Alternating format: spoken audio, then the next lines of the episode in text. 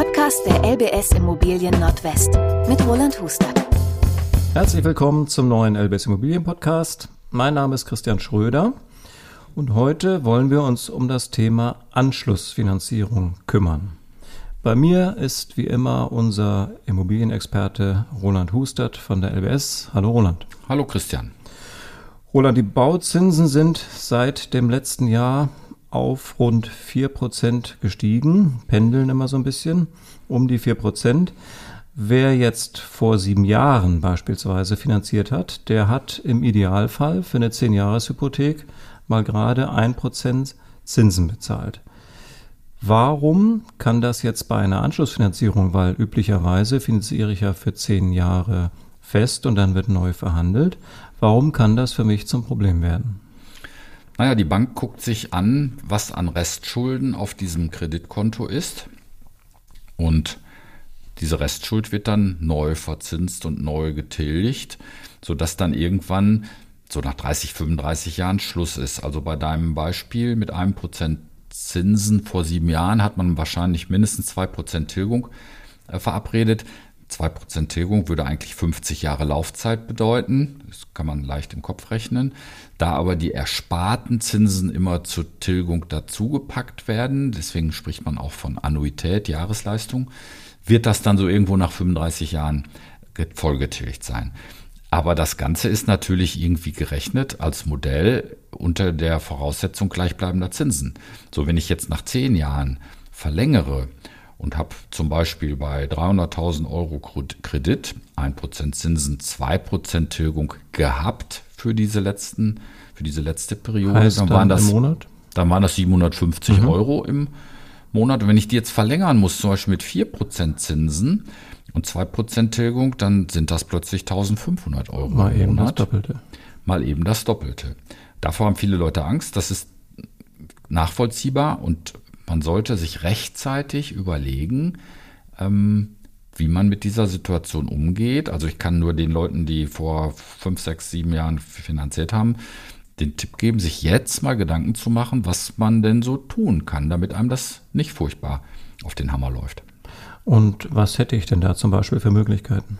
Immer erstmal mit der Bank sprechen und sagen, mal hören, was die einem anbieten. In drei Jahren ist das vielleicht noch ein bisschen zu früh, aber es gibt zum Beispiel die Möglichkeit sogenannter Forward-Darlehen.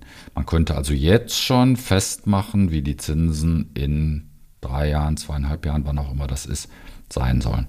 Ähm, das ist vielleicht noch ein bisschen früh und man hat dadurch das Problem ja nicht gelöst, dass jetzt die Zinsen dann höher sind als äh, ursprünglich. Genau.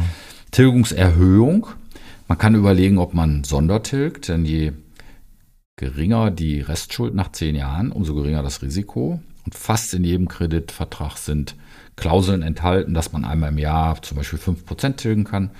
Ähm, und wenn man das könnte, wenn man dieses Geld hat, dann sollte man das unbedingt tun. Das müsste ich aber vorher vereinbart haben. Ne? Standardmäßig ist das nicht vorgesehen. Nee, das, ja, das also steht zumindest im Kreditvertrag. Also, also da kann ich nachgucken reingucken. und mhm. reingucken und man kann auch die Bank fragen, ob man Sondertilgen könnte. Die werden sich aber nicht einlassen auf eine monatliche Tilgung oder gar eine variable zusätzliche Tilgung. Das, ähm, da gibt es eine andere Möglichkeit, kommen wir gleich mal drauf. Aber also eine Möglichkeit ist, ähm, möglichst diese Restschuld zu verringern. Oder, das kann ich auch versuchen, neben dem Kredit etwas anzusparen. Also ich zahle meine 750 Euro, von der wir in unserem Beispiel gesprochen haben. Die zahle ich jetzt ja noch drei Jahre. Mhm. Und wenn ich dann also in der Lage wäre, vielleicht 1200 Euro zu zahlen, dann müsste ich diese 450 Euro auch jetzt schon über haben. Die sollte ich mir bitte dann auch jetzt schon an die Seite legen. Und mit dieser Summe, die sich anspart, kann ich am Ende der Laufzeit den Kredit ein bisschen jedenfalls zurückführen. Was bringt mir das dann konkret? Naja, wenn ich das so mache, wie ich es gerade erklärt habe, dann habe ich bei, sagen wir mal, drei Jahren A 5000 Euro äh, nebenbei gespart, habe ich eben 15.000 Euro weniger Kredit, auf die ich dann die hohen Zinsen bezahlen muss und auf die Tilgung, weil ich habe sie dann ja sondergetilgt. Besonders schlau ist es, dieses Geld dann in ein Bausparkonto zu stecken, denn für jeden Euro, den ich in so ein Bausparkonto zahle, ich ja, bekomme ich ja 1,50 Euro sicheres Darlehen jetzt schon zugesagt. Das heißt, ich habe einen Hebel, ich verdopple diese Summe, die ich dann aus dem Risiko nehme, mehr als verdopple, 40 zu 60. Und ähm, dann kann ich schon auch in drei, vier Jahren noch ganz ordentlich was von dieser Restschuld runterholen. Okay, das heißt, entweder ich versuche der Bank jetzt schon ein bisschen Geld zukommen zu lassen von meiner Schuld. Genau. Oder ich lege das auf die Seite, idealerweise in einen Bausparvertrag. Habe ich weitere Möglichkeiten?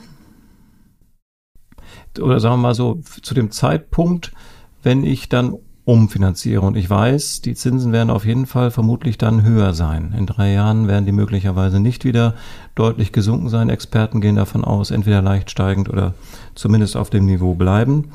Was kann ich dann in dem Moment der Umfinanzierung noch tun, um die monatliche Belastung zu senken? Also es gibt mehrere Möglichkeiten. Ich kann, wenn ich zum Beispiel 2% Tilgung hatte, einfach die Tilgung senken äh, auf 1%. Das heißt aber, dass ich am langen Ende länger bezahle. Das muss einem klar sein und unter Umständen bekommt man dann auch noch mal eine weitere ähm, Zinsveränderung. Also in den nächsten zehn Jahren wird ja nochmal verhandelt. Dann ist zwar nur noch relativ wenig auf dem Kreditkonto, aber immerhin. Also ich könnte Tilgung reduzieren. Das ist eine Möglichkeit. Ähm, ich kann äh, Tilgung aussetzen. Das ist also im Sollte schlimmsten Fall. Sein, das ne? ist wirklich im Notfall also da muss man dann sehr gut gucken, ähm, wie man da umgeht. Gut, dann fasse ich nochmal zusammen. Also ich gucke am besten jetzt schon mal, freue mich nicht nur über die niedrige Belastung, die ich habe gegenüber anderen, die jetzt im Moment finanzieren, sondern ich nutze meinen Spielraum, um da was auf die Seite zu legen, spreche mit meiner Bank und oder spare und äh, auf den Bausparvertrag. Ja, äh, vielleicht noch mal ein Gedanke, äh, den man äh, nicht so schnell hat, aber man sollte ihn doch berücksichtigen. Also diese Darlehensrate, die bleibt ja auch für die nächsten drei Jahre immer gleich hoch. Mhm. Mein Einkommen steigt aber durch Tariferhöhungen. Wir haben in diesem Jahr sehr hohe Tarifabschlüsse, vielleicht im nächsten Jahr ein bisschen weniger, das muss man gucken. Aber das, was ich von meinem Haushaltseinkommen für die Finanzierung benötige, das da erhöht die Tariferhöhung ja auch den Betrag. Also das sollte ich mindestens an die Seite packen, ähm, ohne dass ich dann auf Konsum verzichten muss. Und dann kommt da auch ein bisschen was zusammen und diese höhere Rate in drei Jahren verliert so ein kleines bisschen an Schrecken. Mhm.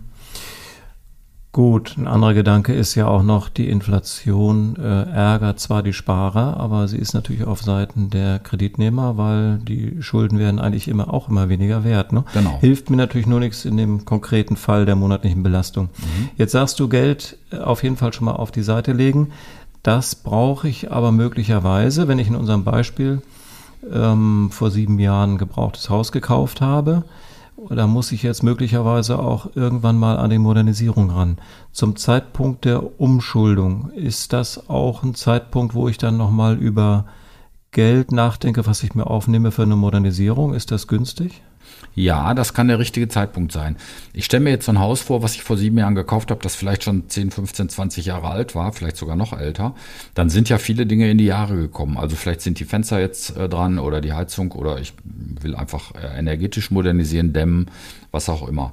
Und ähm, ich habe ja nach zehn Jahren einen erheblichen Teil des Kredites schon getilgt, bei 10 mal 2 Prozent Tilgung, also zum Beispiel 20 Prozent des Kredites.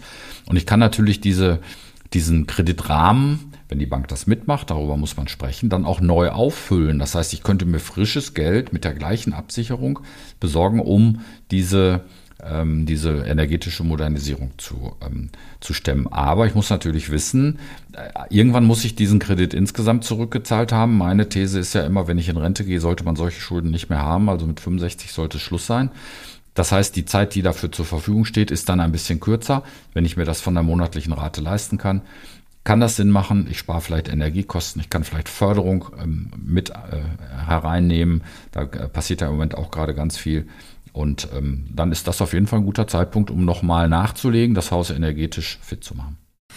Okay, also unser Appell an dieser Stelle lautet eigentlich nicht zu sehr ausruhen auf der niedrigen Belastung, die ich jetzt habe äh, aber auch nicht bange machen lassen äh, vor dem Zeitpunkt, wenn ich umschulde, sondern ähm, rechtzeitig so, überlegen, ganz wichtig, und einen Plan machen. Was ich zu dem Zeitpunkt tue. Alles genau. klar. Roland, danke wie immer für die Tipps. Gerne. Und bis zum nächsten Mal. Tschüss. Ciao.